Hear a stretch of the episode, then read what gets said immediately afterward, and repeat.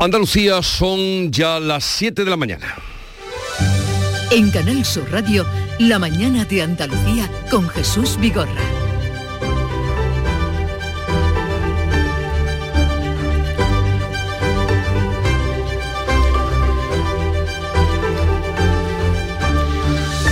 Buenos días queridos oyentes, es jueves 12 de enero y la Junta está estudiando limitaciones en las residencias por el repunte que se está dando de casos COVID en ellas. El presidente de la Junta reunirá al comité de expertos, lo ha convocado para la próxima semana, después de seis meses tras el incremento de contagios entre los mayores de 60 años con una tasa de 75 positivos por cada 100.000 habitantes. Vamos a escuchar cómo anunciaba esa convocatoria del comité Juanma Moreno. Lo que está claro que en el ámbito de la residencia vamos a tomar decisiones a lo largo de esta semana, semana que viene, para intentar evitar que ese contagio se propague. Y el gobierno seguirá adelante con el recorte del trasvase Tajo Segura pese a la movilización de los agricultores y los recursos al Consejo de Estado de Andalucía y Murcia del PP y de la Comunidad Valenciana del PSOE. El Ministerio de Transición Ecológica, ante el que se manifestaron ayer los regantes del Levante de España, apuesta por la reducción gradual del caudal a la vez que aumente la oferta de desalación de agua. Y segundo detenido ya en Marbella por la desaparición de una víctima de violencia de género. Se trata de una amigo de la extranjera, de la expareja, perdón, de la mujer que hoy va a declarar ante el juez. Mientras la investigación está a la espera de los resultados de las pruebas de ADN para saber si el cadáver mutilado que apareció en una playa de Marbella es el de la mujer desaparecida. Escuchamos al delegado del gobierno, Pedro Fernández. Pero en este momento, hasta tanto no tengamos la certeza de que estamos hablando de que el cuerpo pertenece a esta mujer desaparecida, y eso nos lo dirá lógicamente el contraste del ADN, eh, pues esa prueba científica va a ser la determinante para saber si estamos hablando del mismo caso o son dos casos diferentes. Y hoy entra en vigor la reforma del Código Penal que elimina el delito de sedición y rebaja los delitos de malversación. Mientras los condenados por el procés ya piden quedar exonerados de sus penas. El juez del Supremo, Pablo Llarena, estudia retirar la acusación de sedición al fugado a Puigdemont y adaptarla a la reforma penal. De este asunto hablaremos a partir de las 9 de la mañana. Por otra parte, el nuevo presidente del Constitucional advierte de que la Carta Magna no permite la independencia ni la autodeterminación. Conde Pumpido se impone a la magistrada almeriense Balaguer por un solo voto. Además, la mayoría progresista deja sin la vicepresidencia al sector conservador y elige a otra juez progresista, en este caso la granadina Inmaculada Montalbán. Y detenidos dos yihadistas en Almería que estaban preparados para atentar, que estaban trabajando como temporeros en los invernaderos de Elegido. Hay un tercer detenido en la localidad marroquí de Agadir. Las tres detenciones son fruto de una operación conjunta entre España y Marruecos dos semanas antes de la cumbre que ambos países van a celebrar en Rabat. Y en cuanto al tiempo, pocas nubes, mucho sol y máximas en descenso en la vertiente mediterránea sin cambios en el resto. Vientos de componente este flojos en el interior.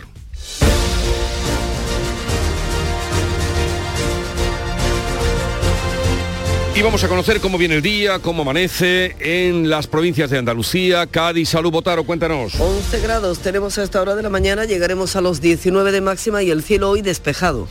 ¿Qué día se presenta en el campo de Gibraltar, Begoña Curiel? Pues más nubes que claros, pero por la tarde asomará la lluvia, aunque eso sí, de forma débil. Los termómetros ahora mínima de 12, en Algeciras subirán hasta los 17. En Jerez, Pablo Cosano. Ahora mismo el termómetro marca 9 grados, máxima prevista de 19, cielo despejado. Temperatura en Huelva, Sonia Vela. 9 grados en estos momentos en la capital, la máxima para hoy será de 20, tenemos los cielos con muy pocas nubes y alguna bruma matinal. Y en Córdoba, Miguel Vallecillo. De momento con 9, pocas nubes y la máxima será de 17. En Sevilla, ¿qué día tendremos, Pilar González? Cielo con nubes, una máxima de 19 grados, ahora tenemos 10 en la capital. ¿Cómo amanece en Málaga, Eduardo Ramos? Con los cielos con un poco de nubes, temperatura ahora mismo 12 grados en la capital, se espera una máxima de 20. ¿Cómo viene el día por Jaén, Alfonso Miranda? Seguimos con nieblas en la zona centro y este de la provincia de Jaén, en la capital despejado y con 6 grados. En Granada, en Carra Maldonado. 5 grados ahora, llegaremos a 17, pocas nubes. Y por Almería, María Jesús Recio. Pocas nubes, poco viento, 15 grados, subiremos hasta los 20. Pocas nubes, poco viento, poca agua, nada de agua.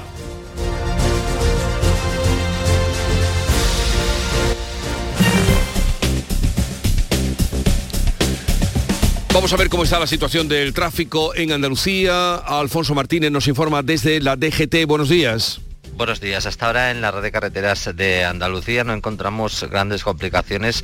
Tan solo tengan especial cuidado en la provincia de Almería. Van a encontrar tráfico lento con paradas prolongadas en la A7 en eh, el entorno de Viator, en este caso en, en dirección en Cádiz. Al margen de esta incidencia, en el resto de la red vial andaluza también les vamos a pedir tengan especial cuidado en, la provincia de Sevilla, ya que pueden encontrar circulación lenta en el entorno del puente del Centenario en sentido a la A49. En el resto de la red vial andaluza, de momento afortunadamente se circula sin problemas. 7, 6 minutos de la mañana. El 28 de mayo es día de elecciones. Si resides en España y eres nacional de otro Estado de la Unión Europea o de un país que haya suscrito acuerdo de reciprocidad, puedes votar en las elecciones locales. Para ello debes figurar en el padrón municipal y manifestar la voluntad de votar. Consulta en tu ayuntamiento y sigue las instrucciones enviadas por la Oficina del Censo Electoral. Encontrarás toda la información en el 900-343-232. Ministerio del Interior. Gobierno de España. En Canal Sur Radio, la mañana de Andalucía con Jesús Vigorra. Noticias. Vamos a contarle la actualidad de este día que pasa por cómo la Junta va a retomar limitaciones frente al repunte de casos de COVID en las residencias de mayores. El comité de expertos se reunirá la próxima semana después de seis meses sin hacerlo. Manuel Pérez Alcázar. El presidente de la Junta, Juanma Moreno, consultará las medidas a tomar ante un incremento de contagios en residentes del 10% y de un 40% entre los trabajadores. El presidente del comité de expertos, Antonio Arenas, en declaraciones a Canal Sur, ha defendido el uso de la mascarilla y la vacunación. Si es posible, la cuarta dosis hay que ponérsela. El uso de mascarillas siempre es bueno porque impide el, el, la transmisión. Aún es bajo el porcentaje de población que se ha vacunado con la dosis de refuerzo. Entre los mayores apenas supera el 53%.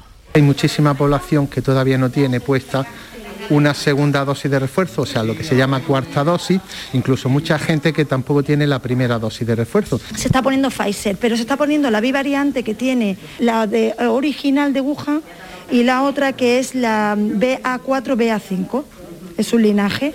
La Organización Mundial de la Salud recomienda a Europa que recupere la mascarilla en interiores y en transportes públicos. La Junta pide al Gobierno que convoque el Consejo Interterritorial. La consejera Catalina García eh, pide también que se secuencien los resultados de los test a los viajeros procedentes de China que lo que nos interesa aquí es secuenciar, secuenciar el virus para ver que verdaderamente las variantes que vienen desde China son las mismas que nosotros tenemos aquí. Nosotros solo ponemos en cuarentena porque la información desde el 26 de diciembre en China no la ofrece el Centro Nacional de Salud, no existe una información fidedigna.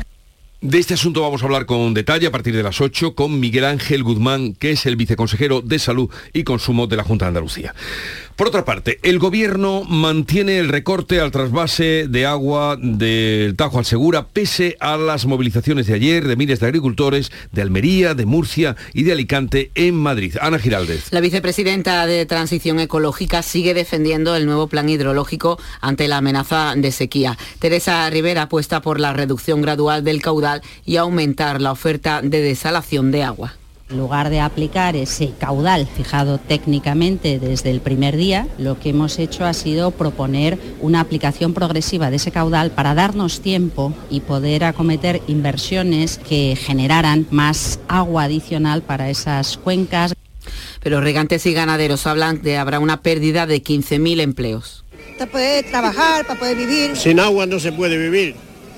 Y allí no la tenemos. Y la puga que tenemos nos la quieren quitar, pues nada, todos muertos. Los gobiernos de Andalucía y Murcia del PP y el valenciano del PSOE recurrirán la decisión ante el Consejo Consultivo. La consejera andaluza Carmen Crespo asegura que es una decisión política al margen de criterios técnicos. En el Consejo Nacional del Agua ya había un entendimiento y por parte de ellos han traicionado ese entendimiento que hubo entre comunidades autónomas y entre regantes, pues ahora mismo que no sigan adelante con ese plan hidrológico del Tajo.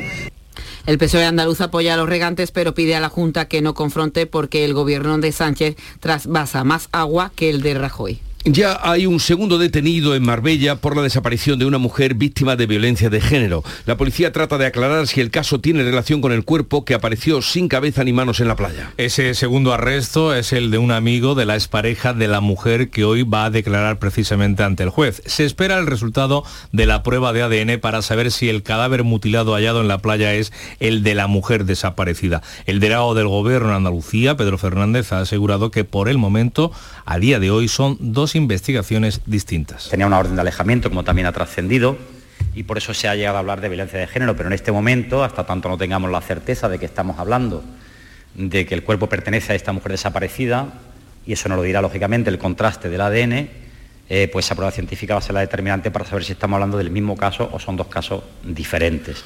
Seguimos en asuntos de violencia de género y cómo mm, pues, eh, combatirla. La Fiscalía pedirá prisión en todos los casos graves de violencia machista y la imposición de pulseras de seguimiento para hacer frente al repunte que se está dando en los últimos días. En un escrito, la fiscal contra la violencia de género pide a los fiscales que intensifiquen la protección de las víctimas ante la escasa protección penal. Teresa Peramato insta a aumentar las solicitudes de prisión, aunque no la pida la víctima, incluyendo incluso la provisional. Recomienda pedir la instalación de pulseras telemáticas a los presuntos maltratadores cuando no se solicite el ingreso en la cárcel. La ministra de Igualdad dice que no hay varitas mágicas en referencia a la propuesta de Interior de informar a las mujeres que tengan pareja con antecedentes de violencia de género. Su número dos, Ángela Rodríguez, ha bromeado en un acto informal con las rebajas de condena por la ley del solo si.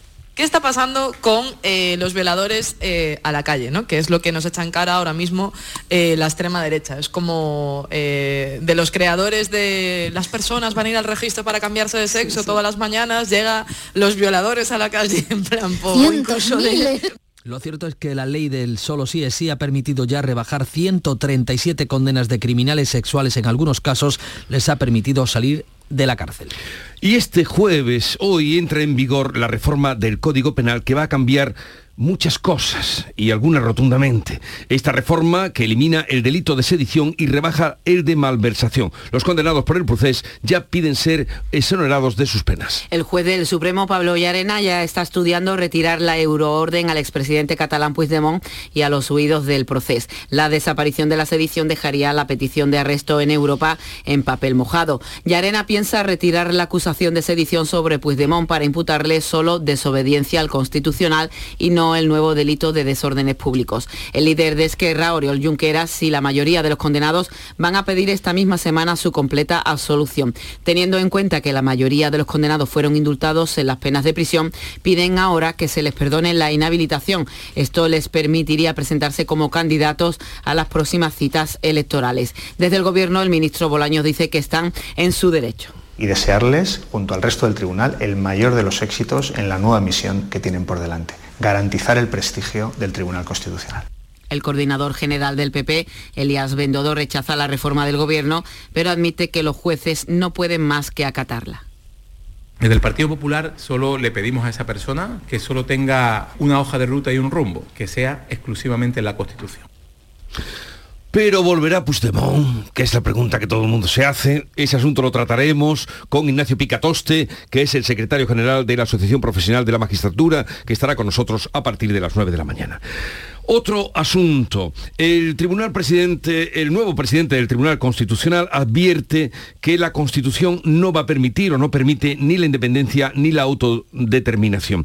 Eh, Conde Pumpido gana una ajustada votación, ya lo saben, y la andaluza Inmaculada Montalbán va a ser la vicepresidenta. En su primer mensaje ante el Pleno que lo ha elegido, Cándido Conde Pumpido ha advertido que la Carta Magna no tolera ningún desafío independentista. El que fuera fiscal general del Estado con Rodríguez Zapatero ha sido elegido con los votos de seis magistrados progresistas frente a los cinco de los conservadores que ha recibido María Luisa Balaguer cuatro de los conservadores y el suyo propio. Además, la granadina Inmaculada Montalbán se convierte en vicepresidenta, lo que rompe la dinámica del reparto de cargos con el sector minoritario, en este caso el conservador que se venía sucediendo. El PP lo achaca a una decisión del sanchismo que debilita al órgano de garantías. Conde Pumpido tiene dos años y medio de mandato para impulsar los asuntos más antiguos y resolverlos, como es, por ejemplo, el recurso del Partido Popular contra la ley del aborto del gobierno de Zapatero, entre otras. Asunto, el Sindicato Médico Andaluz ha convocado para este jueves una concentración ante la sede de la presidencia de la Junta de Andalucía para denunciar el deterioro de la atención primaria y también convoca huelga general. Esta movilización se produce un día después de que el Sindicato Médico de Primaria haya convocado esa huelga indefinida a partir del próximo 20 de enero.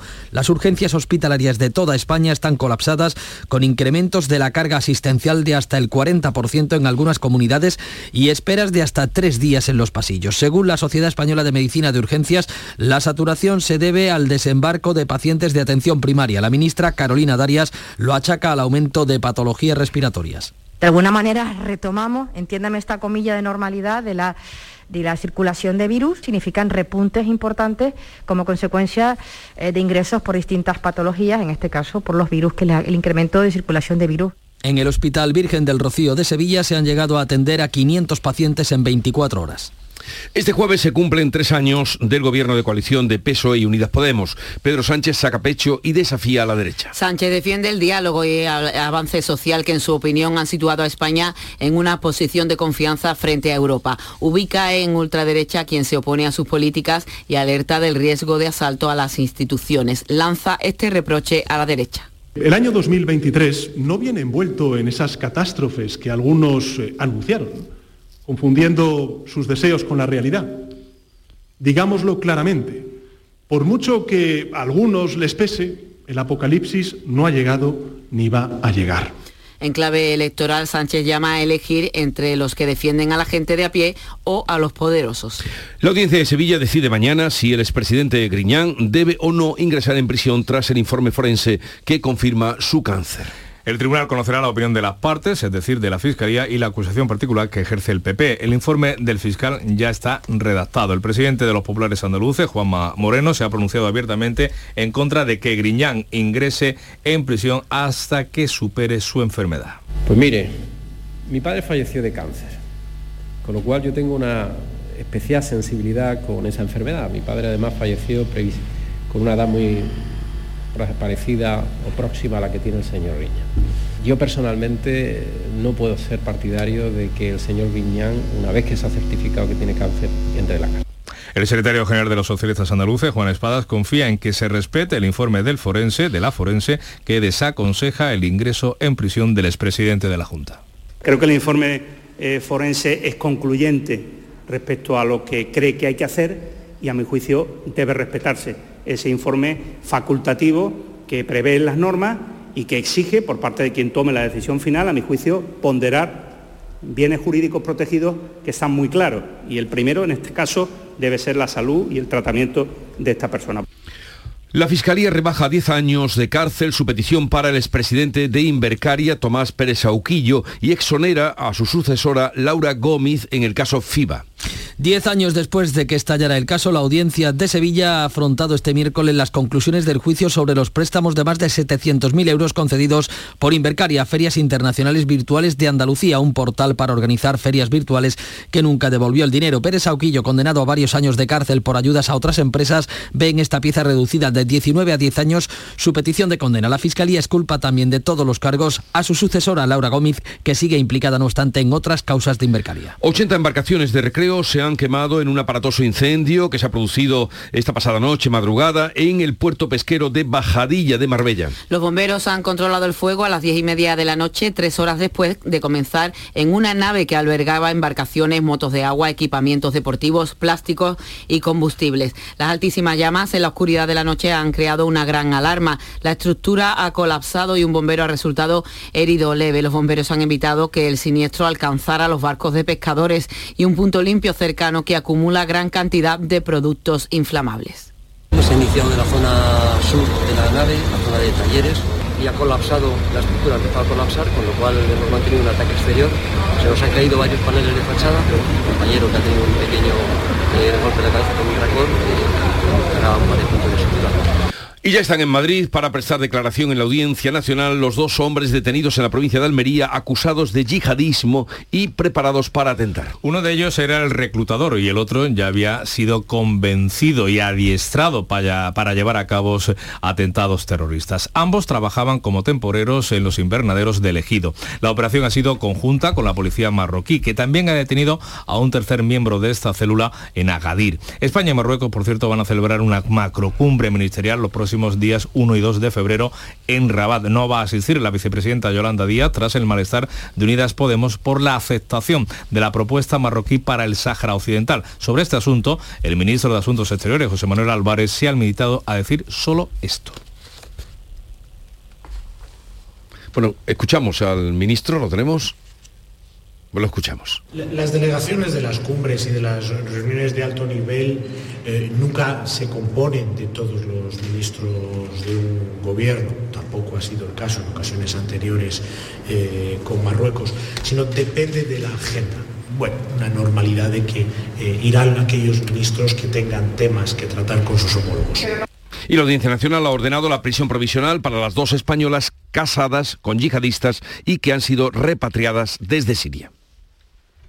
La mañana de Andalucía.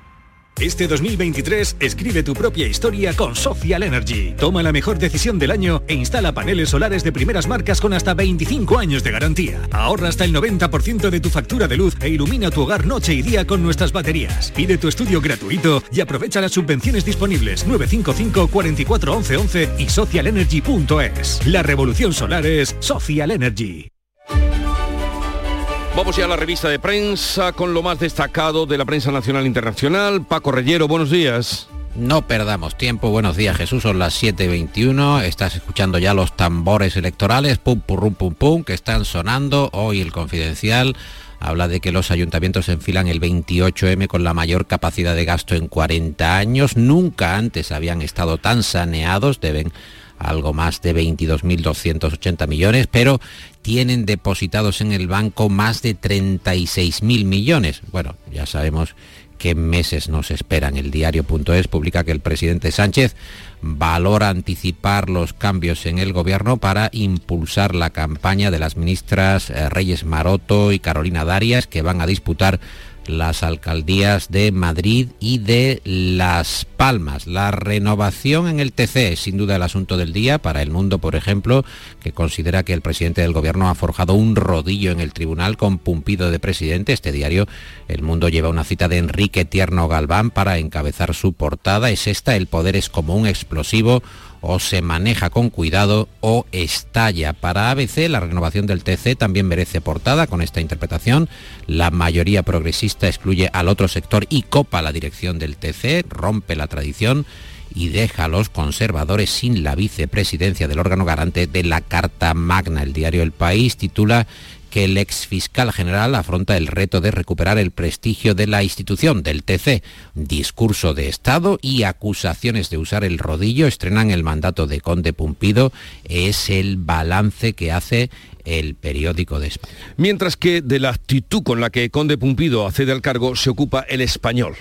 Destaca este digital que Conde Pumpido ha marcado su línea roja en el TC al descartar la autodeterminación en sus primeras palabras, desmintiendo ante los magistrados que haya accedido al cargo para avalar una consulta en Cataluña o en el País Vasco. Así empieza su mandato, mientras en La Razón encontramos que Esquerra dinamita la agenda catalana de Sánchez. RC insiste en la apuesta por el referéndum, por la absolución y también por la vuelta a la agitación, a las calles tácticas que chocan con el apaciguamiento que defiende el gobierno de Pedro Sánchez. El Confidencial publica que el juez Llarena ultima la retirada parcial de la euroorden contra los huidos del proceso, entre ellos Carles Puigdemont, todavía en Waterloo, todavía en Bruselas, eh, pues según aseguran eh, fuentes jurídicas, la desaparición de la sedición está empujando a que la petición de arresto en Europa quede definitivamente, después de tantos años, en papel mojado. Hay también informaciones en la prensa ante las nefastas consecuencias de la violencia machista y las críticas al gobierno.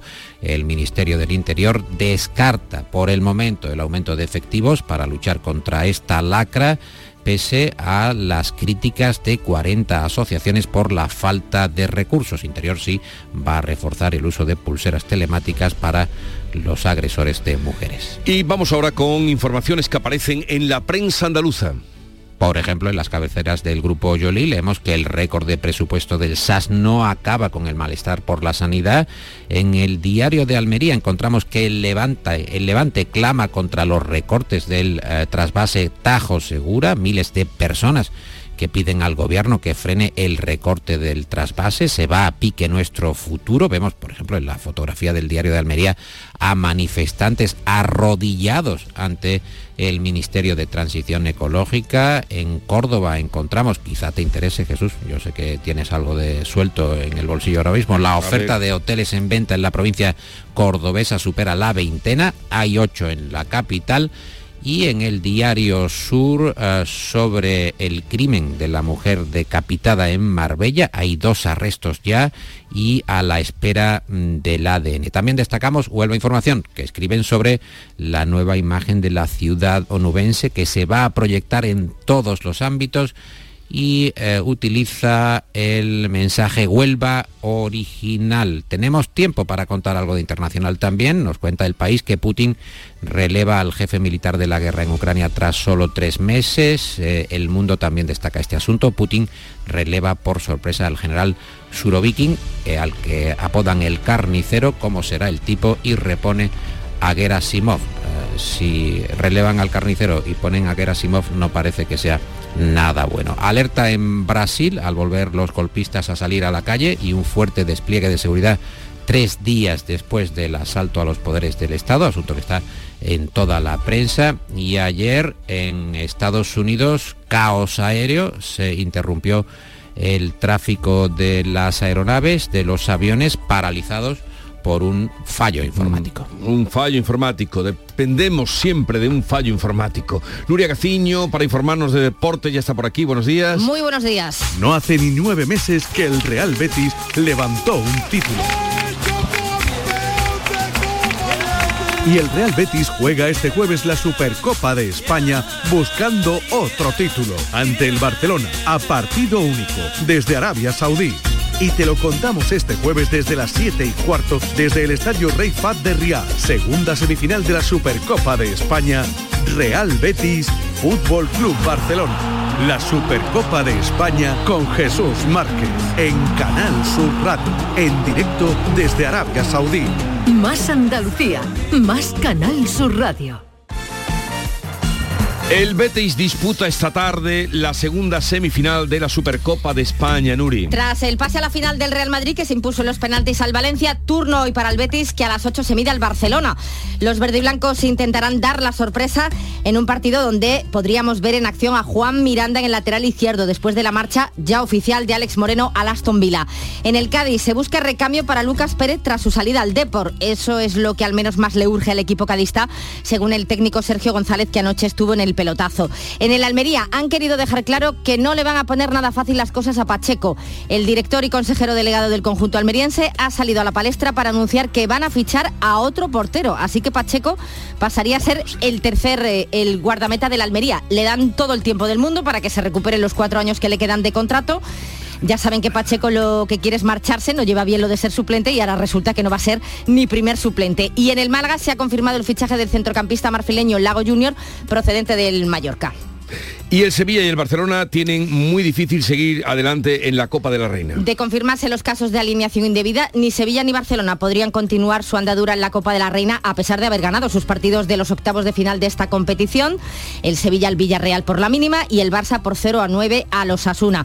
Tanto los levantinos como los navarros han recurrido, ya que en el caso del Sevilla, Nagore Calderón y en el del Barcelona, Jayce Ferreira, fueron expulsadas la temporada pasada en esta competición, así que ninguna de las dos tendría que haber disputado el partido copero del martes. La que va a disputar hoy los octavos de final del Abierto de Malasia de Badminton es Carolina Marín y esta tarde a las ocho y media debut de la selección masculina de balonmano en el Mundial que se celebra en Polonia y Suecia. Los hispanos se van a enfrentar a Montenegro. Pues vamos a ver con qué culmina hoy la prensa, la lectura de prensa Paco Rellero. A ver.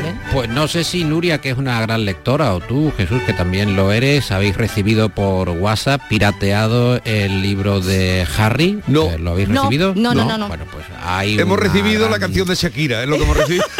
Bueno, la gran- bueno, en fin, pues ahí, ahí está la calidad del asunto. Eh, digo que el Confidencial está comentando este asunto porque está rodando eh, a gran velocidad, viral, el PDF de este libro. Tiene una gran difusión en Estados Unidos. eh, les ocurre este tipo de pirateos a 7 de cada 10 eh, libros bestseller, pero en este caso hay una velocidad en la difusión de esas 550 páginas que están sacudiendo al Reino Unido y la propia Penguin, Penguin Random House, que es la gran editorial, la editorial globalizada, dice que a pesar de todo sigue siendo un gran éxito, tanto que es el libro de no ficción más vendido. Está solo ahí a la par con Harry Potter y eh, se han vendido 400.000 libros, pese, digo, a esta tormenta de piratería que sí va a afectar a las ventas obviamente Sí, pero que al número de no ventas. acaba de tumbar la eh, gran repercusión de eso. Ay, ¿cómo está la literatura? ¿Cómo está el panorama literario? A ver, querida Nuria, luego te, mm, te veo, espero por Sí, aquí esta sí, mañana. luego el ratito con Eh. Paco Rellero, que tengas un buen día. Hasta luego. Yo En Canal Sur Radio, La mañana de Andalucía con Jesús Vigorra. Y a esta hora, siete y media acaban de dar las señales horarias. Vamos a resumir en titulares las noticias más destacadas que les estamos contando esta mañana con Ana Giraldez. La Junta estudia limitaciones en las residencias por el repunte de casos COVID en Andalucía. El presidente de la Junta reunirá al comité de expertos la próxima semana, después de seis meses, tras el incremento de contagios entre los mayores de 60 años, con una tasa de 75 positivos por cada 100.000 habitantes. El gobierno seguirá adelante con el recorte del trasvase Tajo Segura, pese a la movilización de los agricultores. El Ministerio de Transición Ecológica apuesta por la reducción gradual del caudal a la vez que aumente la oferta de desalación de agua. Los gobiernos de Andalucía y Murcia del PP y el valenciano del PSOE recurrirán la decisión ante el Consejo Consultivo. Segundo detenido en Marbella por la desaparición de una víctima de violencia de género. Se trata de un amigo de la expareja de la mujer que hoy declarará ante el juez, mientras la investigación está a la espera de los resultados de la prueba de ADN para saber si el cadáver mutilado hallado en la playa es el de la mujer desaparecida. Hoy entra en vigor la reforma del Código Penal que elimina el delito de sedición y rebaja la malversación. Mientras los condenados por el proceso ya piden quedar exonerados. El juez del Supremo, Pablo Llarena, estudia retirar la acusación de sedición al fugado Puigdemont y adaptarla a la reforma penal. El nuevo presidente del Constitucional advierte de que la Carta Magna no permite la independencia ni la autodeterminación. Conde Pumpido se impone a la magistrada almeriense Balaguer por un solo voto. Además, la mayoría progresista deja sin la vicepresidencia al sector conservador y elige a otra progresista, a la granadina Inmaculada Montalbán. Detenidos dos yihadistas en Almería que estaban preparados para atentar. Trabajaban como temporeros en los invernaderos del Ejido. Hay un tercer detenido en la localidad marroquí de Agadir. Las tres detenciones son fruto de una operación conjunta entre España y Marruecos dos semanas antes de la cumbre que ambos países celebrarán en Rabat. Y en cuanto al tiempo, Se esperan cielos poco nubosos prácticamente en toda Andalucía, excepto en el área del estrecho, donde puede llover de forma ocasional. Se, se pueden producir además bancos de niebla, las temperaturas en descenso y posibilidad de en el interior oriental y los vientos de componente este flojos en el interior. es noticia que una canción, un vídeo de Shakira mm, que se ha colocado a la una de la madrugada, a esta hora, en seis horas, tenga casi 20 millones de reproducciones, es noticia, es un escándalo. En un momento vamos con las eh, claves económicas del día, pero quiero que sepan también ustedes de esta realidad asombrosa. En seis horas casi 20 millones de reproducciones. Será un tema también que abordaremos hoy en la hora de el contraste de opiniones con nuestros oyentes.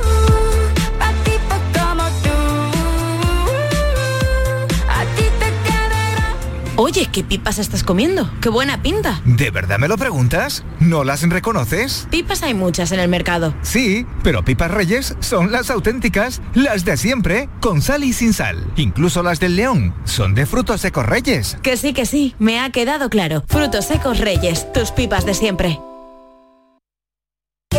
Llegan las rebajas del líder, Rapimueble. Toma nota. Apilable de salón 349 euros. Dormitorio completo 499 euros. Y paga en 12 meses sin intereses con todas las ventajas de Rapimueble. Más de 200 tiendas en toda España y en rapimueble.com. Las claves económicas con Paco Bocero.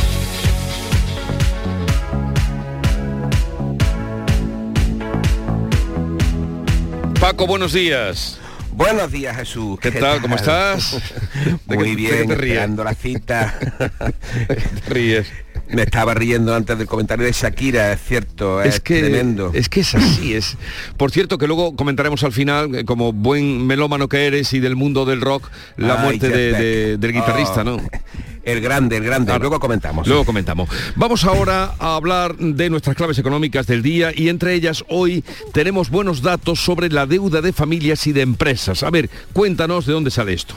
Pues mira, no son malos datos con la que está cayendo y después de la pasada crisis de 2010, eh, que parece que está muy lejana, pero para tan, para nada, ¿no? Cuando los ratios de endeudamiento privado de familias y empresas llegaron nada más y nada menos que al 200 con 5% del PIB. Según las cuentas financieras publicadas ayer por el Banco de España, que es la fuente de la que estamos hablando, la deuda de familias y empresas se redujo en septiembre hasta el 128,6% del PIB. Fíjate qué diferencia hace 10 años. Desde el 142 que había alcanzado en septiembre de 2021. La de las familias el 54 y la de las empresas el 74, niveles muy bajos. Muy bien, pero en dinero contante y sonante, eh, ¿de cuánto estamos hablando, Paco? Pues mira, si hablamos de dinero contante y sonante, hablamos de un billón con B 674 mil millones de euros. A las familias corresponderían 707 mil y a las empresas, entre las que no se incluyen los bancos ni el resto de sociedades financieras, 966 mil. A pesar de que en el caso de las familias, por ejemplo, la cantidad ha aumentado casi un 4% frente a finales de 2019, poco antes de la pandemia, pero su evolución respecto al crecimiento económico ha sido bastante menor, de ahí su reducción. La lectura en sí que podemos hacer es positiva, sin duda, aunque mira, no lo es tanto en el caso de otra de los ratios o cifras que dieron ayer, que es la riqueza financiera neta, es decir, lo que tienen los activos menos los que deben los pasivos, que sí ha caído un 1,1% de las familias, quedando en 1.859.000 millones de euros. Eh, por cierto, la mayor parte de los activos que tienen las familias está en depósitos y en dinero en efectivo, hasta el 41% del total. Muy bien. Oye, eh, pues eh, tenemos también algunas claves internacionales importantes. Por ejemplo, estamos viendo el rechazo en Francia y ahora también en Alemania a reformar sus pensiones elevando la edad de la jubilación, que por cierto, dicho sea de paso, está muy por debajo de lo que tenemos aquí en España. En efecto, sí. Ahí el rechazo de Francia y en eso que se habla de pasar de 62 a 64, como bien apunta años, también ha llegado a Alemania, donde la presidenta de, del que denominan Comité de los Cinco Sabios, que forma parte del Consejo Asesor eh, del Gobierno Federal, Mónica Nischer, ha advertido sobre los problemas de la economía alemana, entre ellos el demográfico, un problema que también compartimos nosotros aquí en España y en gran parte de Europa, y la necesidad de reformar el sistema de pensiones bajo el mismo principio, lógicamente subir la edad de jubilación. El problema, como digo, similar en Europa. Nosotros, de hecho, lo tenemos, y ahí tenemos esa reforma pendiente con avisos de la Comisión y dependiendo de los fondos Next Generation. Ocurre que la reforma de las pensiones siempre es un reto político de enorme magnitud, y eso es difícil de llevar a cabo sin coste, incluso en países como la propia Alemania, capaz de llegar a acuerdos y consensos. Sí, es un tema desde luego complejo, pero ¿cómo eh, está a grandes líneas la jubilación en Europa en materia de edad? Vamos a recordarlo o recuérdanoslo. Pues mira, eh, en Europa la edad de jubilación más generalizada es de 65 años, la teórica, aunque la edad media real está sobre los 63.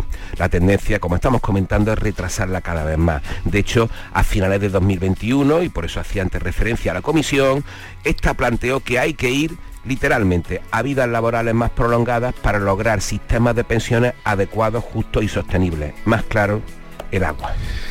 Pues así, así desde luego muy claro. ¿Y alguna clave más? Sí, pues mira, aunque parezca que nos pilla lejos, es bastante relevante. Hoy se va a publicar la inflación en Estados Unidos. Si se cumplen las expectativas de reducción, hasta situarse en el entorno del 6,5, más de medio punto de caída, van a mejorar mucho las expectativas y a ambos lados del Atlántico. Oye, hablábamos, como te decía, eh, algún dato que nos puedas dar de ese guitarrista que mm, estaba considerado el quinto en el ranking mundial. eh, bueno, ya Sí. basta decir que tenía ocho Grammys, ¿no? Absolutamente, ya sea, Jeff uno de los más grandes, con Hendrix, con Clapton y con Jimmy Page. Estaría luego que Richard, pero yo me vas a permitir que lo quite del, del podio porque indudablemente hay que meter ahí a Beck por su enorme maestría, el hombre de la Stratocaster, uno de los grandes fundadores, o más que fundadores, de los grandes miembros de aquella banda que fue The Yardbirds, eh, colaboraciones magníficas con Rod Stewart, que por cierto mañana nos la vamos a apuntar, nos vamos a traer una. En fin, una leyenda absoluta del rock británico y del rock internacional y por supuesto uno de los guitar heroes de inicio, ¿no? Ya ven ustedes, eh, si sabe de economía, lo que sabe también de música y del mundo del rock. Paco, que tengas un buen día, un abrazo. Igualmente, hasta, luego. mañana Jesús. Enseguida vamos con otras noticias de Andalucía.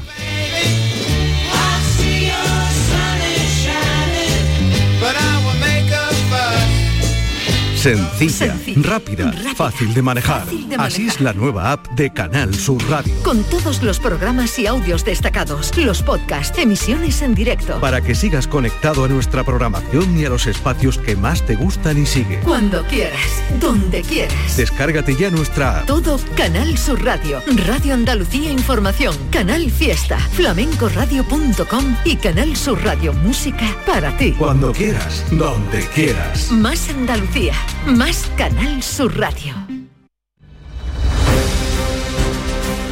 Vamos ahora con otras noticias de Andalucía. En el puerto pesquero de Marbella, anoche, como les hemos contado, se desató un virulento fuego que afectó a una nave donde se guardan lanchas y equipamientos deportivos. El inmueble albergaba alrededor de 80 embarcaciones, desde motos de agua a barcos de mayores lora. Eduardo Ramos.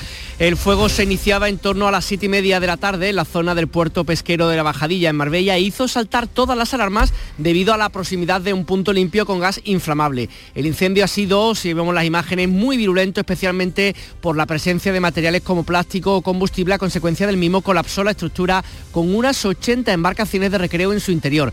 En el dispositivo participaron una treintena de bomberos, una decena de camiones apoyados por otro personal de Policía Local, Policía Nacional y Protección Civil. Durante las labores de extinción ha resultado herido leve un agente del Servicio de Extensión de Incendios y se está averiguando qué ha podido pasar en este fuego. El presidente de la Junta, Juanma Moreno, inaugura este jueves en Linares el que será el sexto centro de distribución de productos farmacéuticos que COFARES tiene en la comunidad autónoma andaluza y que cuenta con más de 10.500 metros cuadrados de superficie. Alfonso Miranda. La apertura de Linares va a permitir a la distribuidora prestar un servicio más eficiente a las más de 300 farmacias que hay en la provincia de Jaén y a sus pacientes, ya que los nuevos espacios están totalmente robotizados para la gestión del surtido, así como de un sistema tecnológico propio para verificar el contenido de todas las cubetas que salen de la organización a través de la docena de rutas de reparto simultáneo y que distribuyen cerca de 20.000 referencias farmacológicas. Por cierto, que por la tarde el presidente va a recibir el palustre de oro que le otorga la Asociación Provincial de Constructores y Promotores de Obras. ¿Y le obligarán a poner un ladrillo o no?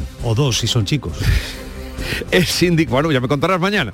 El Sindicato Médico Andaluz ha convocado esta mañana una concentración para pedir mejoras laborales de los médicos de atención primaria. Advierte que las urgencias hospitalarias están asumiendo las carencias de los centros de salud. Pilar González. Es el caso del Hospital Virgen del Rocío, al que en los últimos días han acudido unas 500 personas en tan solo 24 horas. La responsable del plan de alta frecuentación del hospital, Ángeles Núñez, ha explicado en Canal Sur Radio que en estas fechas aumenta la asistencia por patologías víricas, pero además los hospitales tienen que asumir el flujo de usuarios que acuden a urgencias porque no consiguen cita en su centro de salud. Eh, el hospital normalmente tiene un plan de atención para la alta frecuentación. Sí que es verdad que se nota el que la atención primaria no le está pudiendo dar la respuesta que el paciente espera cuando intenta contactar con su médico de cabecera, ¿no? El sindicato médico ha convocado una concentración a las once y media ante el Palacio de San Telmo. Entre otras cosas, pide equiparación salarial con otras especialidades de los médicos de familia. Pues concentración habrá hoy de los sindicatos por la muerte de un trabajador en un accidente laboral en una empresa de Níjar. Le cayó encima una plancha metálica de 100 kilos de peso, María Jesús Recio. A las 11 de la mañana, UGT y comisiones obreras han convocado en la calle Javier Sanz esta concentración. Se pone de nuevo en marcha el marcador que indica que siguen muriendo trabajadores. En esta ocasión se trata de un hombre de 42 años, trabajaba en las instalaciones de Michelin en Níjar. La empresa ha lamentado la muerte de este hombre, anuncia que va a colaborar en la investigación que ya se ha puesto en marcha. Es el primer accidente laboral de 2023. Le ha caído encima una plancha de 100 kilos cuando realizaba labores de encofrado. El año pasado fue un año negro para los accidentes laborales en Almería. 26 personas perdieron la vida. En Jerez hoy está previsto que declaren en el juzgado los testigos del atropello intencionado y múltiple ocurrido durante una pelea a la salida de una discoteca la pasada Nochebuena. El conductor se le acusa de intento de homicidio. Pablo Cosano. Pues está previsto que hoy testifiquen dos testigos de la reyerta y los atropellos posteriores en la que tres personas resultaron heridas. Recordemos que el detenido y que está en prisión provisional, eh, lo ha mandado allí el juez, está acusado de eh, delito de homicidios en grado de tentativa. Le pasó por encima a una de las personas con las que se estaba peleando y luego los atropelló en reiteradas ocasiones antes de darse a la fuga. Y en Granada, el acuífero de Río Verde de Almuñécar empieza a recibir agua excedente de consumo humano. Es una solución de emergencia para salvar los cultivos asediados por la sequía y la salinidad de los pozos. Llegamos así a las 7.45 minutos, 8 menos cuarto de la mañana, tiempo ahora para la información local. Atentos. En la mañana de Andalucía de Canal Sur Radio, las noticias de Sevilla. Con Pilar González. Hola, buenos días. Los médicos están convocados esta mañana a una concentración para pedir a la Junta mejoras laborales de los profesionales de atención primaria. Los pantanos de Masesa han recuperado agua, el equivalente a cinco meses de consumo, y el Santo Entierro Grande tendrá un tiempo de paso de dos horas y cuarto. Enseguida se lo contamos antes el tráfico. Hay retenciones en la entrada a Sevilla por la autovía de Huelva de 4 kilómetros y uno en el nudo de la Gota de Leche. En el interior de la ciudad el tráfico es intenso en las principales vías de acceso. Y en cuanto al tiempo tenemos el cielo poco nuboso con brumas matinales en las sierras, viento del nordeste flojo y las temperaturas sin cambios. La máxima prevista 18 grados en Écija y 19 en Sevilla, Morón y Lebrija. A esta hora 10 grados en la capital. Los guerrilleros, tapicería y colchonería en Utrera, a precios de fábrica. Colchón de matrimonio de 27 centímetros de grosor, lechos independientes, refuerzo en zona lumbar, cara de verano e invierno, valorado en 689 euros, ahora 299 euros. Sí, sí, has escuchado bien, 299 euros. Y por un euro más televisor LED de 32 pulgadas de regalo. Estamos en Utrera, carretera Carmona número 15 en Utrera, Sevilla. Entregas en 48 horas. Las noticias de Sevilla. Canal Sur Radio. El Sindicato Médico de Sevilla se concentra esta mañana a las once y media ante la sede del Gobierno andaluz para reclamar la equiparación salarial de los médicos de los centros de salud con los de los hospitales. En Canal Sur Radio, el presidente del sindicato, Rafael Ojeda, ha insistido en que este sector es clave para que el sistema sanitario funcione. Falta médicos en atención primaria, medicina de familia, porque las condiciones de trabajo son peores. Equipare usted salarialmente y en condiciones laborales y retributivas a médicos de atención primaria y de hospital. Esta es una medida muy simple que al menos nos serviría para detener de momento la sangría que está sufriendo la atención primaria. El Hospital Virgen del Rocío reconoce que el servicio de urgencias está asumiendo estos días las carencias de la atención primaria.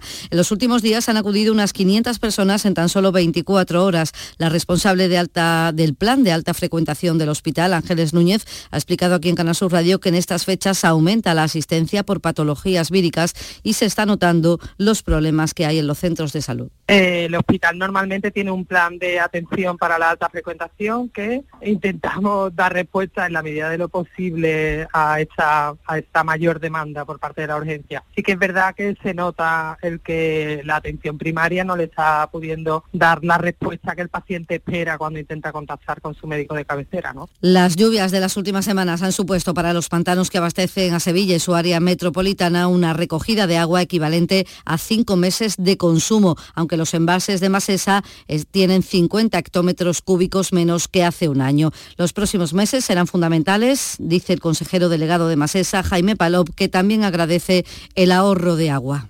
Ahora mismo la situación es de alerta. Seguimos en alerta, meses húmedos, esperando ver qué pasa para tomar decisiones. El consumo, el consumo ha bajado bastante. Estamos ya en 109 litros habitante y días.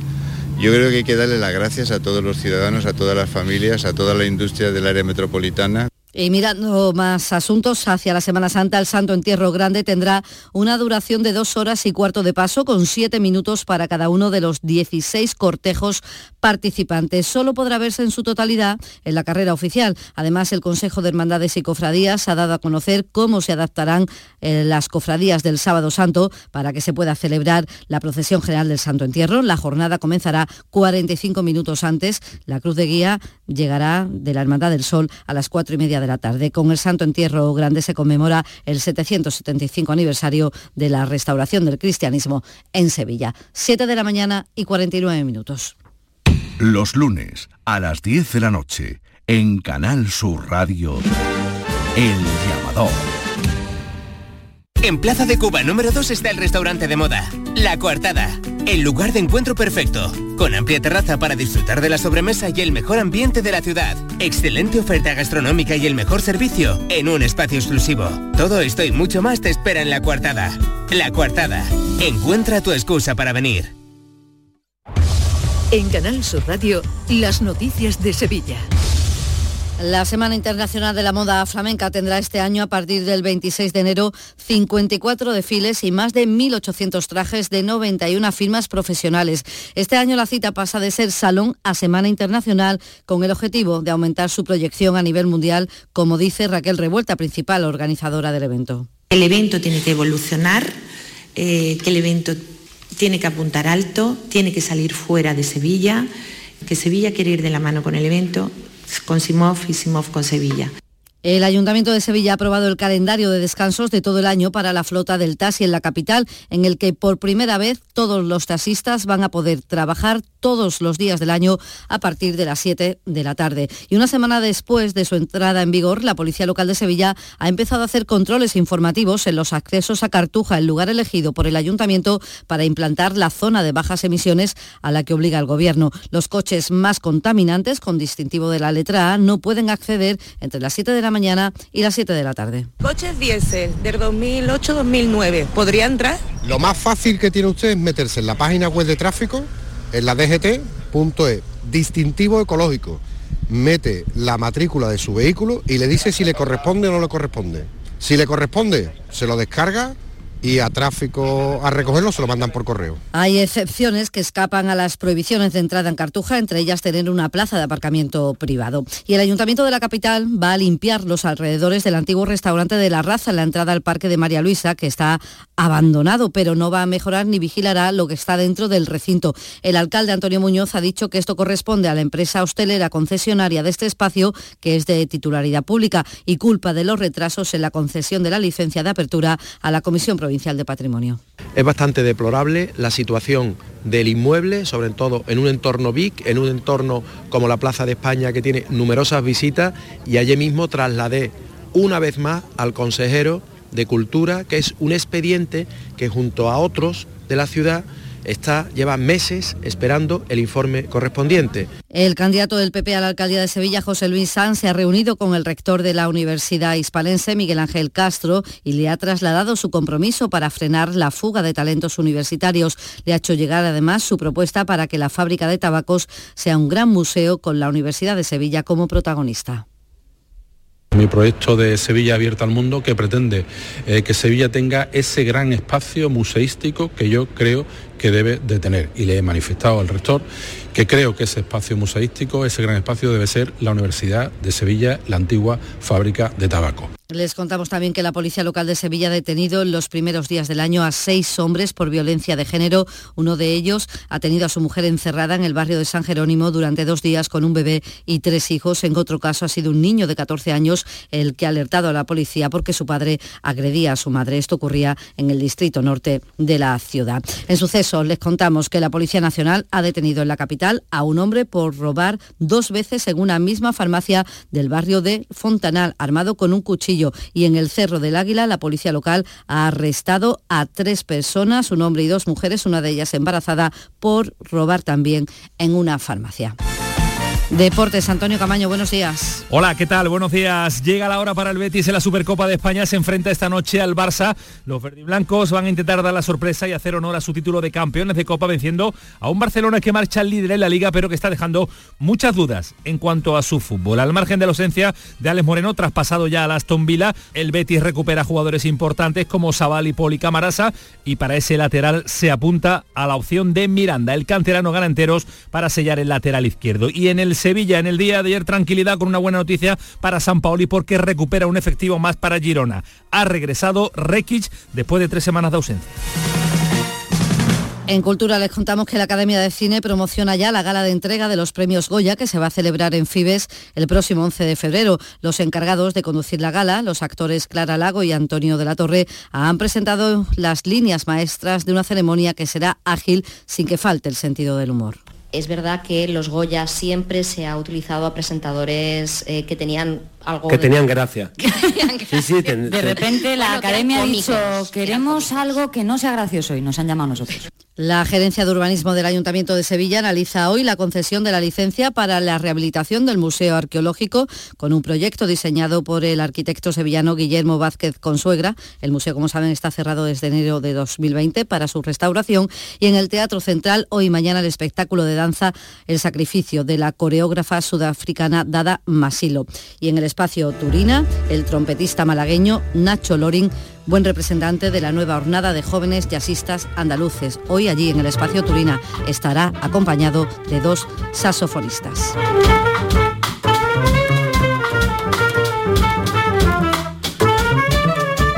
A esta hora 4 grados en Estepa, 10 en Corea del Río, 10 en Sevilla. Escuchas La mañana de Andalucía con Jesús Vigorra, Canal Sur Radio. 8 menos 5 de la mañana, Nuria Gaciño, buenos días. Hola, ¿qué tal? Muy buenos días. Vamos a hablar de fútbol, pero bueno, no sé si conoces el último tema de Shakira dedicado a su ex. Algo Piqué. he oído por ahí. Lo interesante hoy, lo que nos centra la atención es la segunda semifinal de la Supercopa de España, en la que uno de los nuestros, el Betis, se juega el pase a la final. El Betis que quiere enfrentarse en la gran final del domingo de esta Supercopa de España al Real Madrid, que ayer ganaba los penaltis al Valencia. El conjunto verde y blanco va a intentar dar la sorpresa ante el Barcelona esta tarde en la segunda semifinal de la Supercopa de España. Un torneo que motiva a Pellegrini y a todo el beticismo, que se está acostumbrando a esto de ganar. Yo creo que la motivación es justamente ver a, la- a los hinchas del Betis disfrutar de un equipo que puede ser competitivo, en, ya sea en la Copa del Rey en una Supercopa, jugar bien, ganar un gran equipo como, como Barcelona sería una motivación, por supuesto, muy importante. Bueno, yo creo que en esta profesión uno tiene que te- intentar acostumbrarse a ganar. Para mí cosas más importantes o menos importantes. En la medida que la- el ganar sea una costumbre, se van a conseguir logros y los logros son justamente los, los títulos. La Supercopa es una copa especial, no es un torneo largo, pero que permite intentar tener otro título ante equipos tan grandes como son Barcelona, Real Madrid. Pellegrini espera no echar mucho de menos a Alex Moreno, que como saben se ha marchado a Aston Villa. Puede que hoy su sustituto en el lateral izquierdo sea Juan Miranda. Una venta que al club le va, le va a servir, tenemos que buscar la manera de, de reemplazarla, que no va a ser fácil. Mientras sea una venta importante que pueda el club solucionar sus problemas económicos, yo creo que siempre va a tener que venderse. Por mí ojalá no se vendiera a nadie, pero por otro lado yo creo que no sabemos qué ofertas pueden llegar, pero desde el punto de vista del club por lo menos no hay intención de comprar a nadie porque creo que el plantel ha respondido plenamente y son ellos los encargados de sacar esta segunda parte de la temporada. Bueno, dice Pellegrini que no hay intención de comprar, pues suena el lateral brasileño, estaría muy avanzado ese fichaje, el del lateral brasileño Abner del Atlético Paranaense. En fin, enfrente esta tarde es lo que más le preocupa a Manuel Pellegrini, ese partido frente al Barcelona, enfrente el conjunto de Xavi, al que le urge mucho ganar un título este año, sobre todo después de haber caído eliminado de la Champions. Pues si no hay títulos esta temporada, pues, pues me vas a matar. Es así, es así. Y tenemos un título a, a cuatro, a cuatro días vista. Xavi que es consciente de lo que hay en juego y si hablábamos de recambios en el Betis, también se necesitan en el Cádiz. Urge un 9 tras la marcha de Lucas Pérez al Deportivo. Esto le preguntaban anoche al técnico Sergio González, nuestros compañeros del pelotazo. El tema de Pacheco es bastante simple. Hemos tenido bastante Esto no es. Sergio González, vamos a escuchar al técnico del conjunto cadista eh, y luego retomamos con el asunto Pacheco. Venga. ¿Qué, qué perfil de nueve quieres, Sergio? ¿Qué tipo de jugador? Haaland. No, yo creo que Haaland Con no Julián Álvarez nos vale, con Yo- Julián Álvarez yo nos vale. No, vale, te vale Yo Julián. creo que Haaland no casaré bien con Negredo, pero bueno. Bueno, bueno, por si acaso, hombre, si tenemos que probarlo, lo probamos. No, hay ningún problema en eso. No, al final buscamos un, un delantero que, que, bueno que nos pueda dar mucho mucho aire cuando cuando la pelota la tenemos en fase defensiva, que pueda descargarnos. Bueno, yo le tengo mucho cariño, ¿no? Al final de mi etapa en Valladolid, un año un, un estilo Jaime Mata, en Valladolid. ¿Te valdría un, un perfil Loren del Betis? Eh, me, me acojo a la quinta enmienda. Pues ahí va una pista por parte del técnico del Cádiz. Y ahora sí vamos ya con el asunto Pacheco en el Almería. El ambiente está muy tenso. Ya saben que el portero no lleva bien su suplencia, así que quiere marcharse. El director y consejero delegado del conjunto almeriense, Mohamed El Asi, ha salido a la palestra para anunciar que van a fichar a otro portero, con lo que Pacheco pasaría a ser el tercer guardameta del Almería. Es decir, que si no quieres suplencia, vas a tener doble.